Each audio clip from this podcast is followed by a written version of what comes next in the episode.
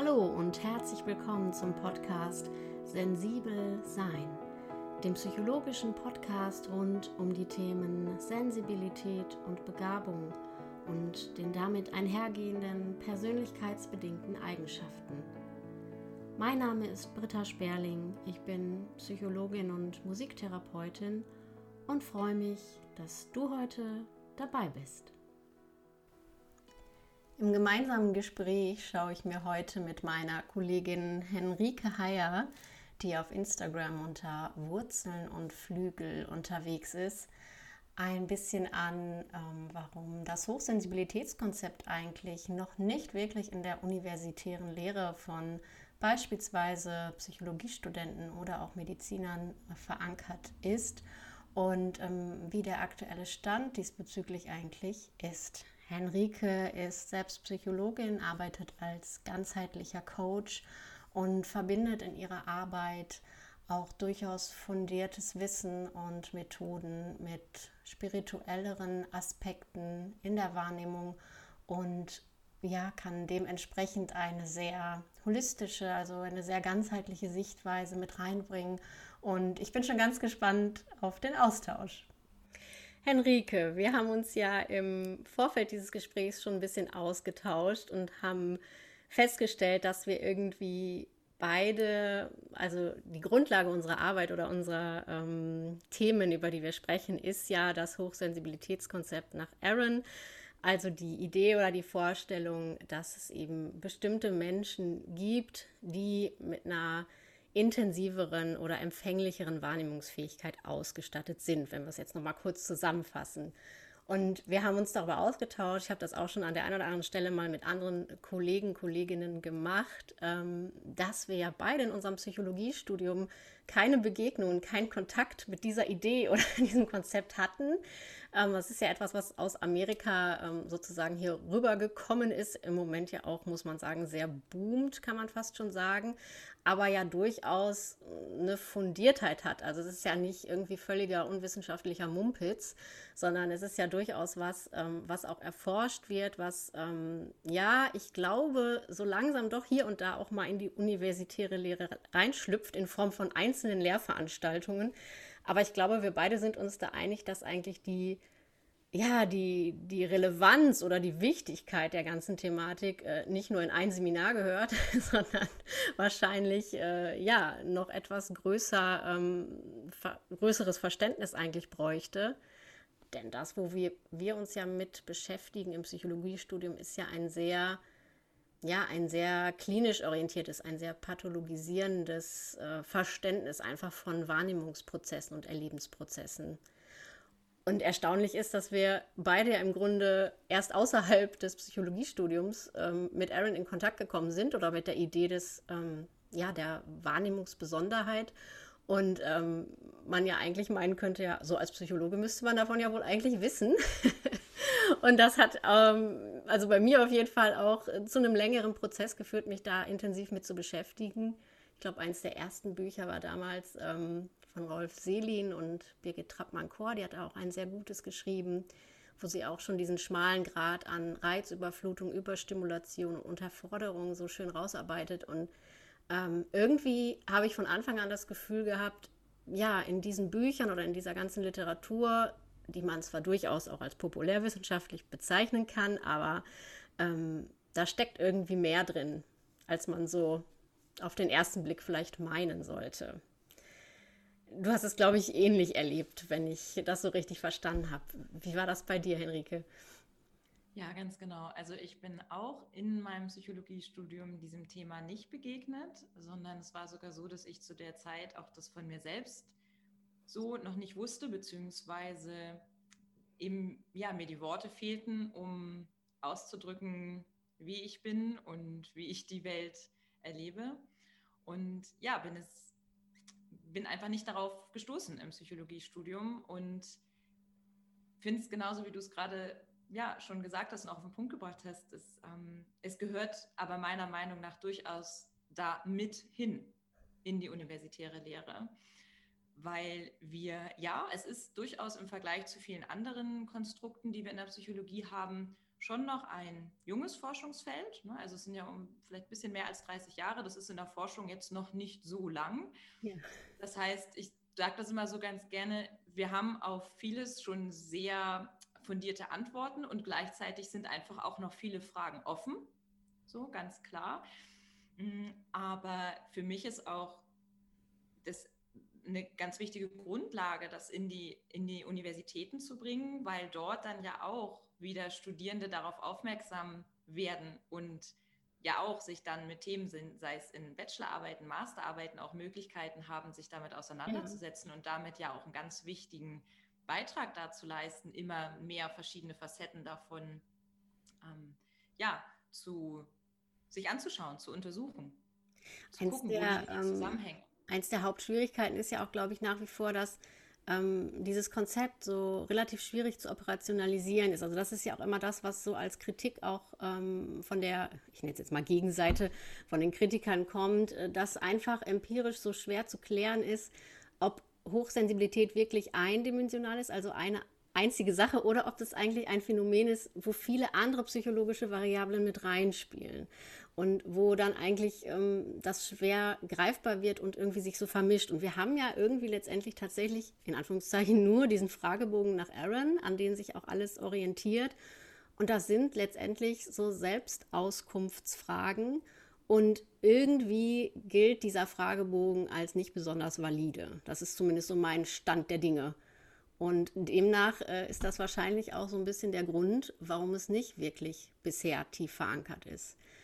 Aber die ganzen Ideen oder auch Hinweise, die wir immer mehr so bekommen, dass es wirklich, naja, ich sag mal auch so in Angrenzung an diese ganzen Phänomene wie den Asperger-Autismus, die Hochbegabung, Synästhesien, dass es da irgendwo auch neurobiologische Grundlagen gibt, ne? dass es da Filterschwächen gibt oder ja, dass die Gehirne auf eine andere Art arbeiten, verarbeiten, ähm, die gibt es ja durchaus auch. Und ja, wie du auch sagst, wahrscheinlich sind wir einfach noch nicht so weit, dass die junge Generation von Psychologen sozusagen diese Idee auch mit auf den Weg bekommt.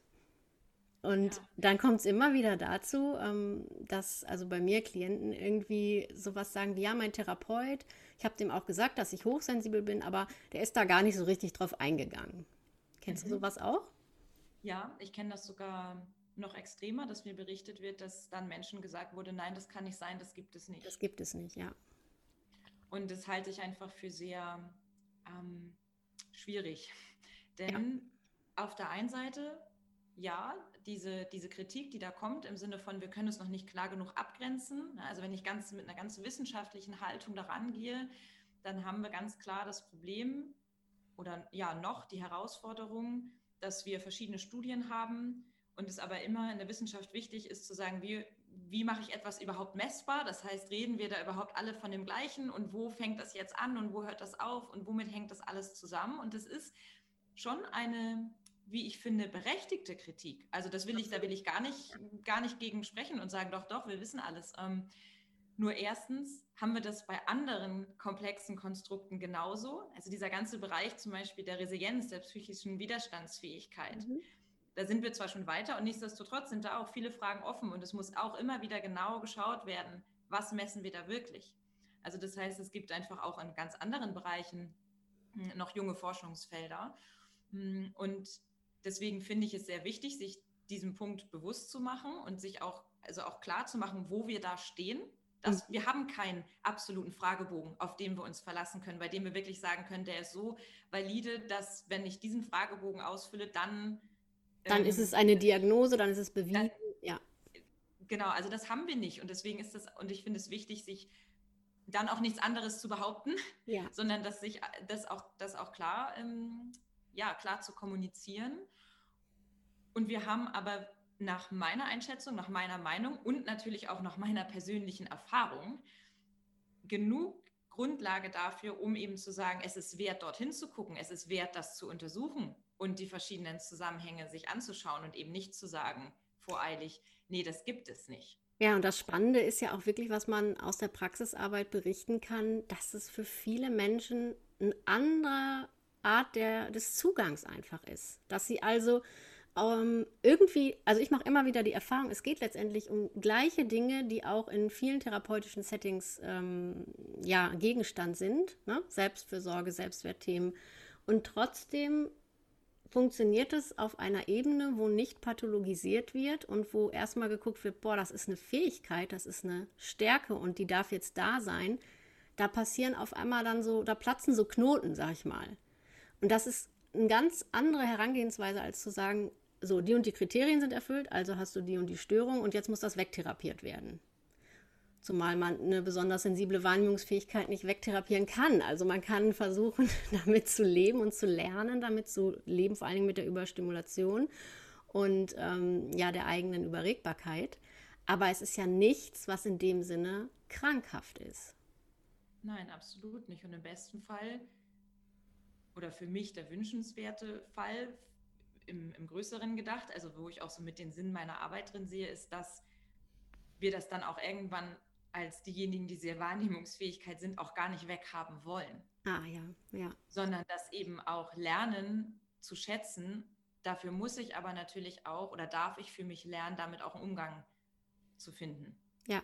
Weil Was natürlich, natürlich schon auch schwierig ist, wenn du bei deinem Therapeuten sitzt und sagst, ich bin hochsensibel und der sagt, das gibt es aber nicht.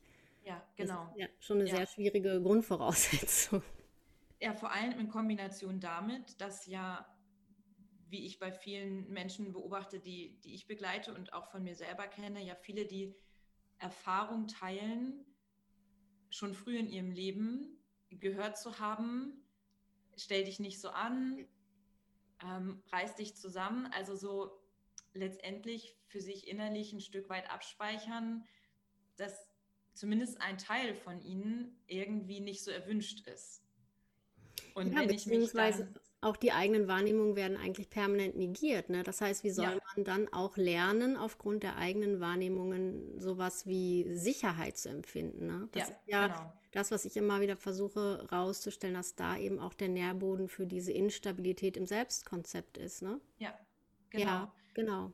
Ja. Und wenn ich dann mit dem Thema in Berührung komme, und eben auch diese Resonanz habe, die viele beschreiben, das einfach lesen, eine Beschreibung lesen und sich sofort darin wiedererkennen. Und dann ist das vielleicht wie so ein kleines Pflänzchen, was äh, gerade ja. in mir entsteht, ähm, mich da selber nochmal neu kennenzulernen, mich selbst neu zu entdecken und eben auch mir über meine Herausforderungen bewusst zu werden, aber vor allem auch die Stärke darin zu erkennen und ich das dann teile mit jemandem, also wie einem Arzt, Ärztin, Therapeuten, Therapeutin, den ich ja auch auf eine ganz bestimmte Weise dann vertraue, eine gewisse Expertise auch zuschreibe, was ja auch eine große Verantwortung ist, wie ich finde. Ja, absolut. Und die Person mir dann aber sagt, nee, das, also ne, wieder so im übertragenen Sinne kommt, nee, das kann ja gar nicht sein. Ist also dann so eine Spiegelung wie früher auch, ne? Wie wir, ja, und dann entsteht natürlich ganz schnell verständlicherweise wieder Unsicherheit und vielleicht auch dann die Tendenz, ähm, eher zu sagen, ja, nee, stimmt, dann ist das vielleicht auch wieder eins der Dinge, die ich mir eher eingebildet habe. So. Ja, die nicht sein kann. Ja. Ja, ja, das ist irgendwie äh, ja ein Riesending, ein großes Fass hat man fast so das Gefühl, ähm, wo man selber auch immer so rumschleicht und gar nicht so richtig weiß, an welcher Kante man jetzt anfassen möchte. Ähm, mich treibt da auch immer besonders diese, ähm, diese Überlegung, da habe ich ja auch schon einiges drüber erzählt in meinen Folgen rum, wann eben auch eine hochsensible Veranlagung ähm, eine Art Risikofaktor oder eben auch eine begünstigende ähm, Entwicklung für psychische Störungen eben sein kann. Und es ist ja durchaus so, wenn du mit äh, Psychiatern oder auch psychotherapeutischen Kollegen sprichst, dass jetzt viele psychiatrische Patienten eine besonders hohe Sensibilität haben. Das streitet ja keiner ab. Ne, das ist ja schon einfach äh, durchaus bekannt und auch, ähm, ja. dass es da viel um diese Dinge eben geht, zu lernen, sich abzugrenzen und sei es jetzt, ob wir über Depressionen sprechen, über Ängste. Aber so wichtig oder so interessant ist ja die Frage, an welcher Stelle wird das zur psychischen Störung und an welcher eben nicht. Ja.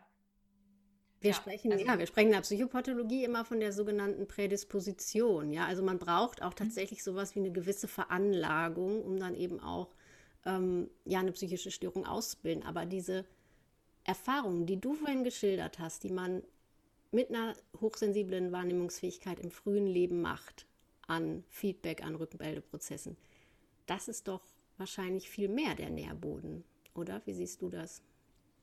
Ja, ich sehe das, ähm, sehe das auch so. Also ich, war, ich weiß um, die, ähm, um den Zusammenhang der, des erhöhten Risikos auch für psychische Störungen. Also ähm, gibt es ja auch wirklich durchaus Untersuchungen zu, die das, die das ähm, wirklich zeigen.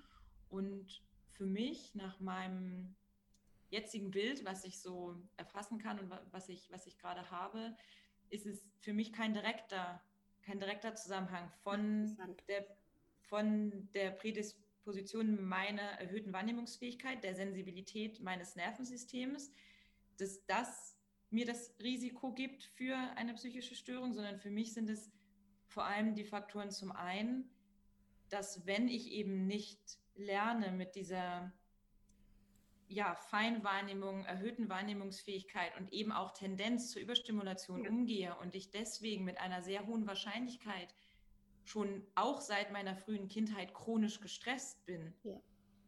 Und einfach, ne, wir wissen, was, wir für, wie, was für eine große Rolle Stress spielt in Bezug auf sowohl psychische Erkrankungen als auch körperliche Erkrankungen. Also ich habe ja auch ein sehr ganzheitliches Menschenbild. Also für mich hängt Körper, Geist, Seele, Psyche, das, das hängt für mich zusammen so.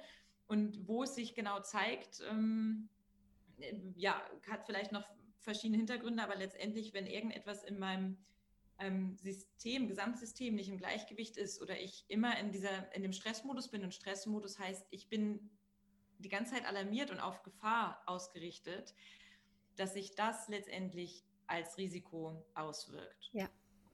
Noch ein weiterer Punkt, der zwar auch mit reinspielt, aber der vielleicht ja auch sehr ganzheitlich ist, für mich aber sehr stimmig ist, dass eben viele hochsensible Menschen eher gegen ihre Natur leben als ja. mit ihrer Natur. Ganz wichtiger Punkt, ja.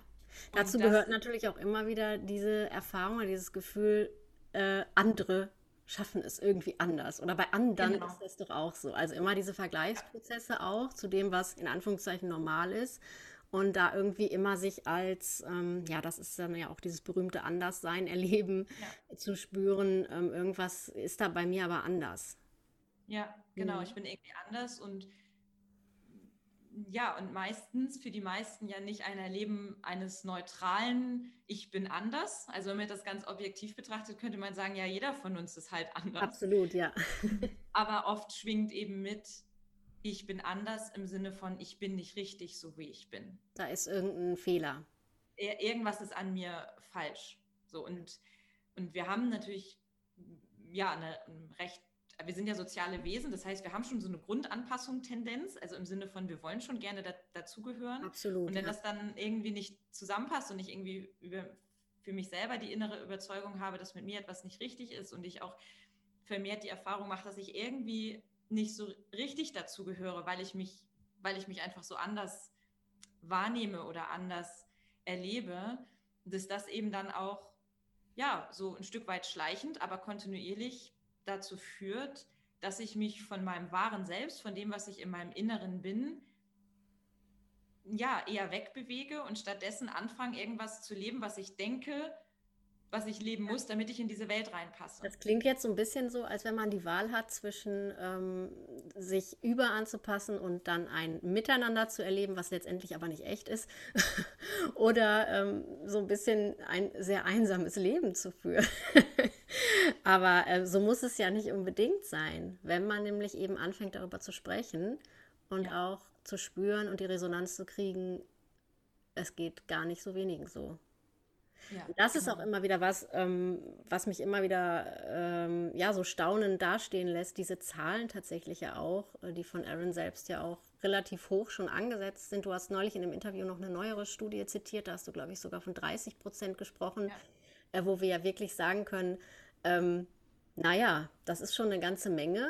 Und ja. wenn wir uns aber überlegen, dass, dass diese, diese, ja, sag ich mal, auch gesellschaftliche Ressource, die da drin steckt, wenn die ähm, sozusagen, ja, dadurch ein bisschen verkommt, dass viele Menschen eigentlich gar nicht ihr Leben führen, wie es denn eigentlich ja. so vorgesehen wäre, dann ist das ja. einfach sehr, sehr sinnvoll daran anzusetzen und zu sagen, jetzt überleg doch mal wirklich, was du brauchst und ja. wie es ne, wie es geht, Stichwort Selbstfürsorge und wie kannst du dein, deine Abläufe, deinen Alltag so gestalten, dass du eben nicht in diesen Dauerstresszustand gerätst. Ja. Und genau. dann kommt immer wieder der Punkt, wo wir auch im Vorgespräch gerade sagten, dann denkt man, das ist doch eigentlich ganz einfach. Wieso ist es doch so schwer?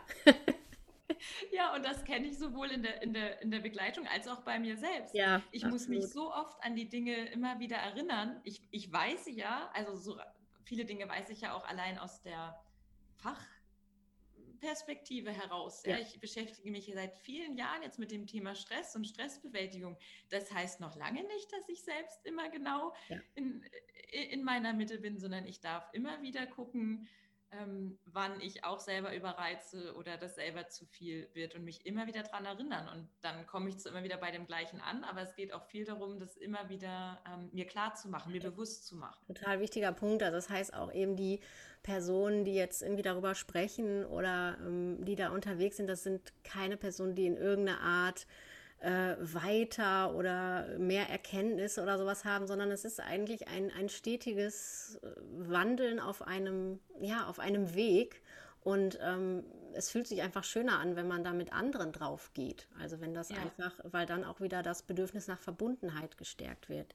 Ich glaube auch übrigens, dass das tatsächlich mit ein Hauptgrund ist, warum dieses Konzept immer populärer wird. Und ich hatte auch mal einen etwas kritischeren Beitrag darüber gemacht, ähm, dass es sich einfach schön anfühlt. Also wenn man einfach so, sag ich mal, bevor man irgendwo hingucken muss, schon mal gesagt kriegt, das darf alles sein und das ist okay und das, das ist, gehört eben zu dir. Und dann hat man auch noch vielleicht dieses Gefühl, oh, anderen geht es auch so, wir verbinden uns alle, prima.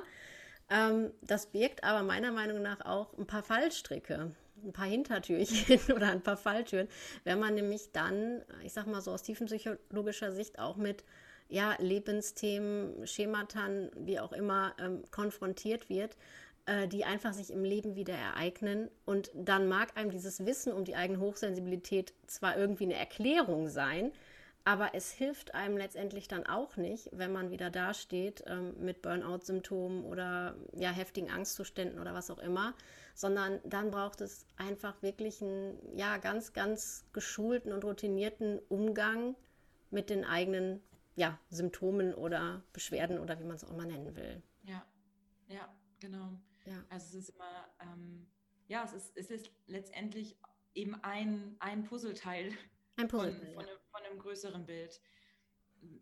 Weil wir sind ja auch, ähm, es ist, ne, wir sprechen ja über ein Persönlichkeitsmerkmal nach unserer Auffassung. Ja. Und was mich aber ausmacht, ist ja nicht nur die Hochsensibilität, genau. sondern ja auch meine ganz persönlichen Erfahrungen, die ich gemacht habe und ja wohl bemerkt auch noch andere Persönlichkeitsmerkmale, die ich habe. Und all das zusammen gibt mir ja dann das Gesamtbild und, und, und noch viele Sachen mehr. Ja, also und da ist vielleicht ist einfach ja. ein großes Bild. Ein großes. Und da ist vielleicht auch wieder die Antwort auf die Frage, wann wird es zum Fluch, wann wird es zum Segen. Ähm, wenn ich da eben entsprechende Erfahrungen noch zusätzlich in der frühen Kindheit gemacht habe, dann ist vielleicht die Prädisposition für die Entwicklung einer psychischen Störung einfach größer. Ja. Und dann ist es aber auch ganz wichtig, dass wir als helfende Person, als Berater, als Coaches, wie auch immer, nicht hingehen und alles nur mit der Hochsensibilität erklären wollen, sondern dass wir dann auch entscheiden äh, oder entsprechend sagen können, nee, an der Stelle ist es jetzt aber wirklich auch pathologisch. Und da geht es ja. wirklich auch in eine, in eine andere Richtung. Und da ist auch niemandem mitgeholfen. Ähm, ja, wenn wir jetzt demnächst uns alle als hochsensibel wahrnehmen, äh, dann haben wir nicht automatisch eine bessere Welt. Nein, genau. Und schon gar nicht habe ich auch für mich daraufhin alle innere Antworten. So, ja. Und ähm, ich finde auch, wir hatten es ja auch ähm, in, unserem, in unserem Gespräch vorher schon kurz gesagt, dass ich das auch oft so ein bisschen so sehe, wie auch ähm, ja, so wie verschiedene Stränge in meiner persönlichen Entwicklung. Also ja. zum einen zum Beispiel zu erkennen, okay, da ist eine besondere Sensibilität, eine besondere Wahrnehmungsfähigkeit. Und was mir, also dieses Erkennen gibt mir ja die Möglichkeit, meine eigene Vergangenheit nochmal anders einzuordnen oder mich selbst besser darin zu verstehen und mich aber natürlich auch in meinem jetzigen Erleben besser zu verstehen und besser einordnen zu können. Und darin sehe ich auch schon eine sehr große Ressource. Und es kann aber natürlich auch insgesamt, wenn ich mich mit mir selber beschäftige, wirklich in diesen ja, Kontakt mit mir selber gehe, auch da, dazu kommen, dass ich dann darüber erkenne, vielleicht auch mit, mit einem Coach, mit oder in einer Beratung, dann auch festzustellen, dass ich gewisse Erfahrungen gemacht habe, vielleicht im Zusammenhang mit einer hohen Sensibilität oder auch unabhängig davon, die ich noch nicht ja, verarbeitet habe, beziehungsweise die sich eben auf mein jetziges Erleben auswirken. Und dann gibt es ja glücklicherweise viele verschiedene therapeutische Ansätze, äh, die ich eben auch nutzen kann. Und das ist dann für mich aber etwas, was ja dann durchaus parallel, also wie parallel oder einfach an einem weiteren Strang hm, ja, einfach stattfinden sollte oder, oder angegangen werden sollte. Und dann schließt das eine das andere nicht aus. Total gut, ja. Und, und trotzdem ist es wichtig, ähm, bei beiden Sachen hinzugucken. Das mache ich für mich auch so. Also für mich erklärt sich auch nicht mein ganzes Leben mit meiner hohen Sensibilität, sondern es gibt eben auch Themen, da sage ich ganz klar oder weiß ich einfach, okay, hm, das ist, da, da, da gönne ich mir eine Therapie mit. Ja. Ja, genau, das ist ja auch ein bisschen Luxus, also dass man ja. einfach da, da hinschaut und ähm, um das noch besser zu verstehen und dann auch ja. letztendlich das Stichwort Verarbeitung ist gerade gefallen, finde ich dann in dem Moment auch sehr wichtig, dass es einfach auch ähm, dann irgendwo seinen, seinen Platz sein, einnimmt, so im ganzen Selbstverständnis. Darum geht es ja, ja. häufig auch, ne? wenn ich eben ein geklärtes und ein aufgeräumtes Selbstverständnis habe, dann kann eben auch eine ganz andere Grundruhe einkehren. Da muss ich nicht sozusagen ständig auf der Suche sein ähm, nach Identitätsgefühl, nach Identifikation. Ne? Wo gehöre ich jetzt zu? Zu welcher Gruppe? Was macht mich aus? Sondern dann empfinde ich einfach aus mir selbst heraus eine Form von Sicherheit oder Genügsamkeit, ja, dass ich auch ja. Ähm, ja dann weiß, es ist in Ordnung so. Und alles ja. das, was jetzt andockt an mein Sein oder auch an mein Leben, das kann ich entweder reinlassen oder eben auch nicht. Ja. Aber das ist eine, eine andere ähm, Grundstabilität, als wenn ich immer nur flatterhaft irgendwie nicht integriert suche, mich irgendwo festzuhalten. Ja, genau, ja. Du gehst ja sogar ähm, in deinen Ausführungen, Henrike, ich fand es eine großartige Folge im Übrigen, ähm, noch so ein Schrittchen weiter. Du sprichst ja sogar über Wahrnehmungsphänomene, die du so mit dem Begriff feinstoffliche Wahrnehmung zusammenfasst. Ähm, ich weiß auch, ähm, dass in dieser ganzen ich nenne es mal Hochsensibilitätsszene, Community, wie auch immer. Es gibt ja auch Personen, die tatsächlich unterscheiden zwischen hochsensibel und hochsensitiv. Ich mache das nicht, ehrlich gesagt. Ich benutze am liebsten den Begriff hochsensitiv. Ähm, für mich ist das einfach eine Frage von Übersetzung und das bringt einfach so auf den Punkt, dass es nicht nur ums Sensibelsein geht, sondern um, um eben diese ganze Wahrnehmung. Aber ich weiß, dass es einige gibt, die da nochmal unterscheiden, dass es bei der Sensitivität nochmal irgendwie um eine nochmal um eine andere Qualität geht.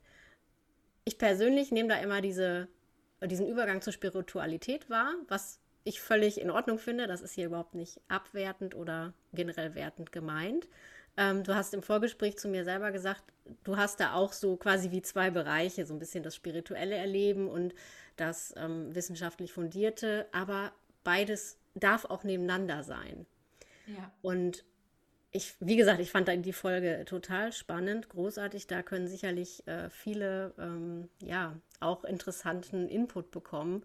Hast du Lust, noch mal ein bisschen was dazu zu erzählen?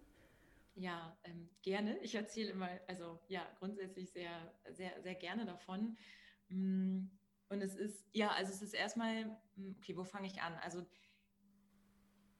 Unterscheidest ähm, du auch zwischen sensibel und sensitiv?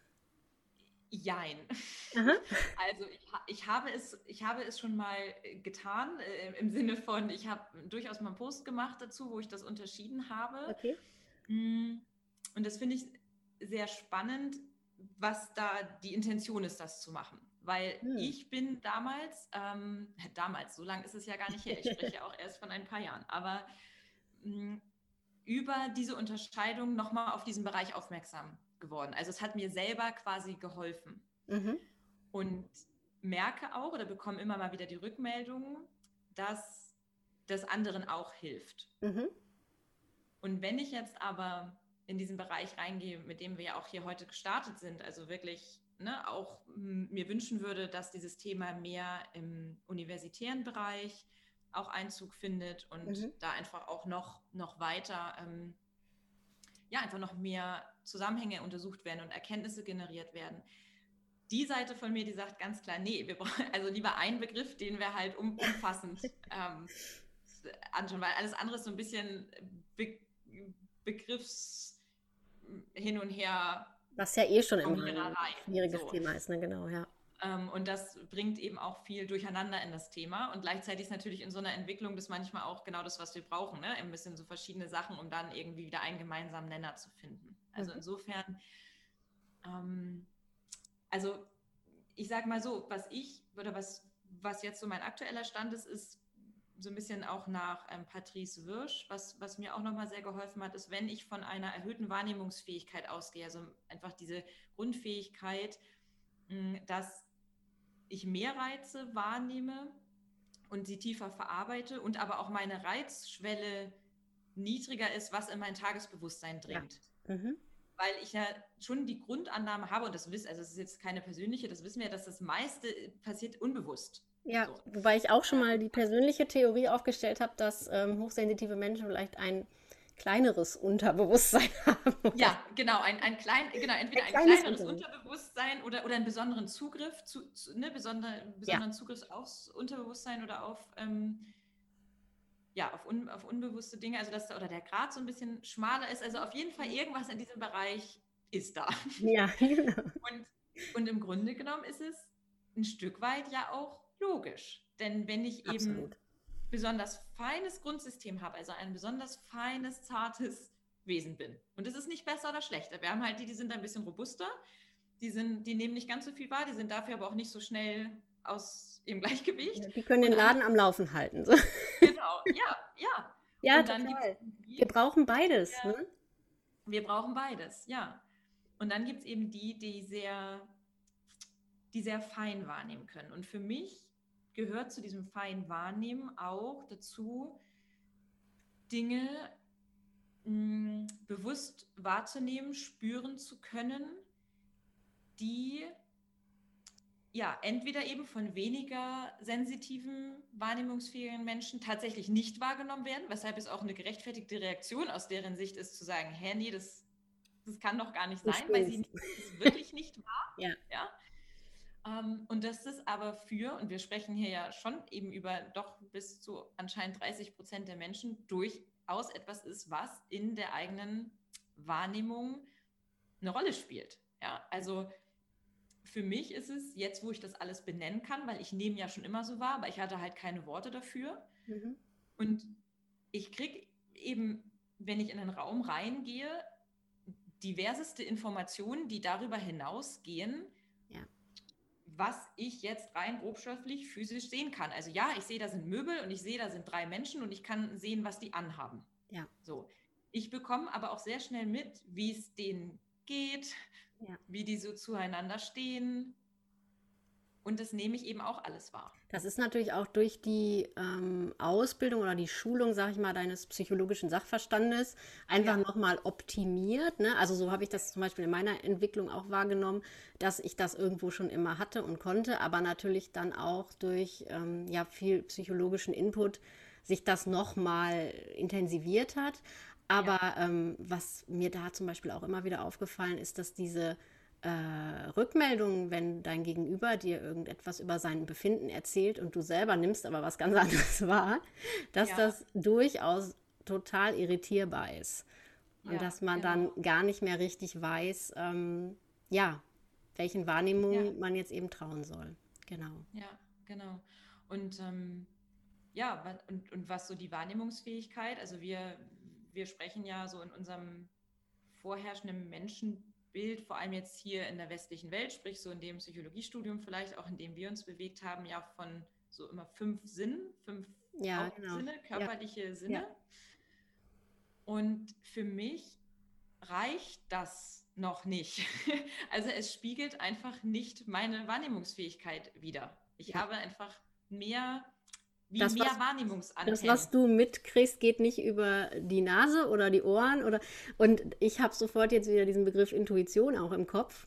Ja. Ähm, der auch übrigens im Kontext von ja, der Hochbegabungsliteratur und der Beschäftigung damit immer wieder auftaucht, ähm, eine Riesenrolle spielt. Ne? Also dass, ja. dass man zum Beispiel auch ähm, jetzt ist jetzt ein großer Schwenk, aber in bestimmten Aufgaben dieser IQ-Tests ähm, werden Lösungen dann gesagt von den Durchführenden und dann wird irgendwie gefragt, wie bist du denn jetzt darauf gekommen? Und die können das aber gar nicht sagen, sondern also die wissen im Grunde auch nicht den Lösungsweg, sondern die sehen das einfach. Und ja. das ist im Grunde das, was man auch als Intuition bezeichnen kann. Also so ein komisches Beispiel, ähm, ich will jetzt da nicht zu sehr ins Detail gehen, aber ich bin schon so oft in meinem Leben, habe ich die Erfahrung gemacht, dass ich beispielsweise vorhersagen konnte, ob ein Paar zusammenbleibt oder nicht. Und es hat bisher immer gepasst, immer. Ja. Also ich weiß jetzt schon, wer sich scheiden lassen wird in meinem Bekannten. Ja, genau. Ja, also, und das ist natürlich auch ein bisschen gruselig für ähm, Außenstehende manchmal, ne? Ja, also wie ich das für mich mal, mal beobachtet habe oder mal so ähm, ja, selbst so ein bisschen ein, eingeordnet habe, dass mir aufgefallen ist, dass ich mit minimalen Informationen ja. schon für mich Schlüsse ziehen kann. Also, oder dass ich quasi einen, einen verhältnismäßig kleinen Ausschnitt an Informationen bekomme und dann, wie auch immer ich das genau mache, fähig bin, daraus das große Bild zu generieren. Ja. Oder ein größeres Bild zumindest. Absolut. Und, ähm, und darin sehe ich eben durchaus auch eine große Stärke, wenn ich eben auch wiederum lerne, damit umzugehen und wenn ich überhaupt erstmal das selber alles einordnen kann. Weil alles, was ich nicht einordnen kann und was ich nicht verstehe, hat ja auch gleichzeitig ein höheres Potenzial dafür, mich in Stress zu versetzen Absolut. oder mich damit überfordert zu fühlen.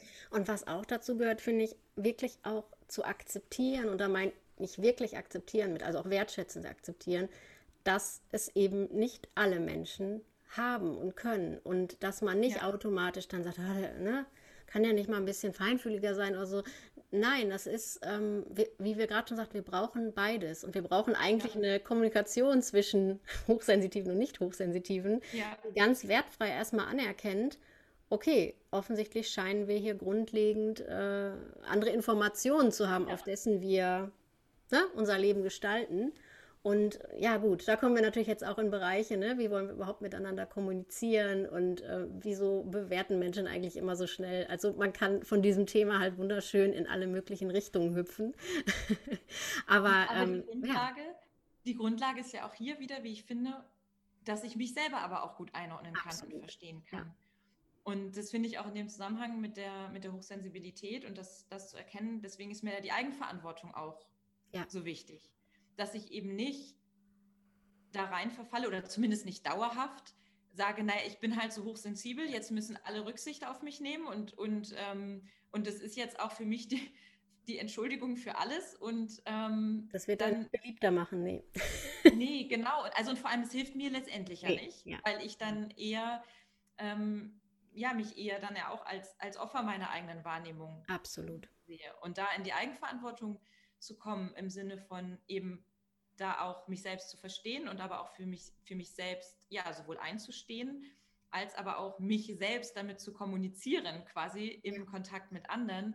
Da ist aber ja eine ganz wichtige Grundlage, dass ich dieses Verständnis für mich selbst habe. Also ich weiß aus meiner eigenen Geschichte, also aus, aus Erfahrungen, die ich gemacht habe, wie oft ich mich selber quasi wie von außen in Situationen, gerade in meiner Jugend mhm. beobachtet habe mhm.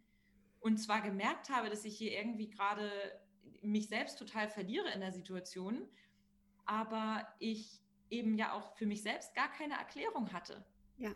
Ich war so in meinen eigenen Emotionen und war so überwältigt von der Intensität meines eigenen Erlebens oder meiner eigenen Gefühle, ja.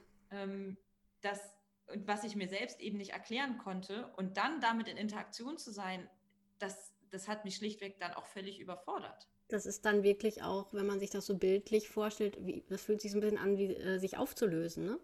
Ja. Mhm. Ja, sehr fragmentierend. Das ist nicht ja. schön, ja. Genau. Und das ja. kann tatsächlich ähm, wirklich über ganz äh, bewussten Umgang, über Training, über bestimmte Techniken und ja, über die Selbsterkenntnis, Selbstkenntnisprozesse, ja. ja. ja. und das ist, finde ich, so das, ähm, das finde ich somit die beste Nachricht, ne? dass es halt auch genau der Teil ist. Also wir können ja nicht ändern, was für ein Persönlichkeitsmerkmal wir von aus der Grundausstattung jetzt eben gerade haben. Aber wir können eben lernen, damit besser umzugehen. Und zwar auch, also ein Leben lang können wir das noch lernen. Absolut, und, ja. Und, ähm, und, und schauen und uns immer besser verstehen. Und vor allem, gerade weil ich diese Selbstverständnis als so ein ganz, dieses Selbstverständnis, diese Selbsterkenntnis als so einen wichtigen Schlüssel sehe, sehe ich auch eine ja, wichtige Ressource darin, dass wenn wir das, wenn das zumindest Thema ist, auch im universitären Kontext, also dass zumindest angehende Psychotherapeuten, Psychotherapeutinnen um dieses Thema wissen und es im ja. Also es einordnen können. Und das muss ja jetzt nicht jeder Experte dafür sein. Nee, aber es bekommt dann ja auch wirklich einen präventiven Charakter. Denn wenn ja. du dir vorstellst, dass man das dann vielleicht schon ne, mit 15, 16, 17 implementieren kann. Also ich habe inzwischen hier auch Jugendliche, ne, die dann wirklich ähm, damit gut fahren. Die kommen damit echt ja. gut zurecht. Die können, die lernen wirklich mit 17 Jahren schon zu sich selbst zu stehen und sich gut abzugrenzen. Und dann ist ja auch die Gefahr von einer Pathologisierung Richtung Burnout, Depression, Angststörung wird ja dann auch gebrochen. Und äh, ja. von daher, ähm, ja, ich hatte das mit Judith in dem Podcast-Interview auch schon so zusammengefasst. So viele offene Fragen auch noch sind zur Validität des Konstrukts und so weiter. Äh, die Sinnhaftigkeit, darüber zu sprechen, ist auf jeden Fall gegeben, weil es bewirkt irgendwie ja. viel Gutes. Und ähm, ja. ja, von daher lass uns weiter im Austausch bleiben, würde ich sagen. Ja, absolut. Und vielleicht dazu habe ich gerade ne, so Thema nochmal äh, dieses mit dem Feinstofflichen und so die Dinge, die vielleicht nicht so greifbar sind.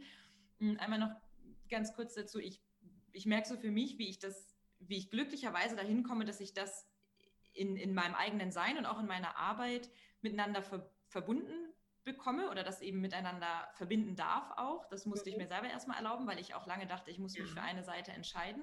Ja, und eben beide Seiten sehr schätze. Also ich, ich liebe die Psychologie als Fach, die Wissenschaft. Also das finde ich ist einfach. Ja, wir also sind ja auch geschult. Ne? Studiums. Wir sind ja auch geschult im wissenschaftlichen Denken und dann. Ja, und auch im wissenschaftlichen ja. Arbeiten. Ich habe viel an der Uni gearbeitet, an verschiedenen Studien und fand es immer hochspannend und gleichzeitig hat es mir nie ganz gereicht. Also mir hat einfach immer noch ein, so wie ein Teil gefehlt, der einfach darüber noch, noch, noch hinausgeht oder was vielleicht noch ein bisschen den Blick einfach ein bisschen weiter macht, ein bisschen ganzheitlicher macht. Und ähm, für mich ist es einfach nicht entweder oder, sondern es sind einfach nochmal zwei verschiedene, oder nicht nur zwei, sondern insgesamt mehrere Ebenen, mehrere Puzzleteile, die letztendlich zu ja, verschiedenen oder zu einem großen Bild führen oder zu verschiedenen. Perspektiven. Ja. Und das, das, ist etwas, was mir sehr geholfen hat. Ja, kann ich so. Und was, und was ich dazu eben gerade letztens so im, in, im gelesen habe, ein Satz gerade so im, im Bereich ähm, ja, feindschaftliche Wahrnehmung oder es wird ja auch gerne übersinnliche Wahrnehmung genannt, wo viele schon denken, uh, spooky, übersinnlich, aber übersinnlich heißt eigentlich erstmal nur, dass das eine Wahrnehmung ist, die jetzt eben nicht übers physiologische Ohr reinkommt, sondern halt irgendwie eine andere, also eben über diese fünf Sinne hinaus. Und dass, dass es vielleicht auch darum geht, so insgesamt, wenn wir mal ganz groß gucken, so in, in, in der Entwicklung von, von, von uns auch als Menschen, dass wir nicht darauf warten, bis die Wissenschaft uns sagt, hey, das gibt's und dann ist es okay, mhm. sondern dass wir eben im Austausch sind und uns auch über den Austausch erfahren, also uns selbst und uns auch gegenseitig und das dann in die Wissenschaft bringen und das dann untersuchen und das dann so zusammenbringen. Super. Und ich finde beide Seiten wichtig, ja, aber dass wir jetzt auch nicht sagen, das gibt es erst, wenn uns die Wissenschaft das Ergebnis liefert. Wir machen ja auch als Menschen die Wissenschaft. Das heißt, wir Absolut. dürfen ja auch intuitiv äh, vielleicht die Themen äh, reinbringen oder unsere Erfahrung teilen, um dann einen Anhaltspunkt zu haben, was, was machen wir in der Wissenschaft. Und genau und das weiß, hat, wo wir äh, vielleicht mit diesen Themen in ein paar Jahren stehen. Ja, und äh, Aaron hat ja im Grunde genau das gemacht. Ne? Also ja. Sie hat Beobachtungen aus, auch aus ihrem eigenen Erleben und aus ihren eigenen mm, ja, Erfahrungen in, in die Universität getragen, in die Forschung getragen. Ja. Und damit hat sie, denke ich, einen großen Dienst geleistet, denn das ist die Grundlage, dass überhaupt inzwischen da sehr, sehr viel hingeschaut wird. Natürlich kennt, ne, wir kennen jetzt auch nicht immer jede Studie, also ähm, aber ich glaube, dass es da inzwischen wirklich viele Aktivitäten gibt in dem Bereich und ich bin auch sehr gespannt auf den Blick in 15 oder 15 Jahren. Ja, also und, ähm, ich, ja. spätestens dann machen wir die nächste Podcast. Ja, genau.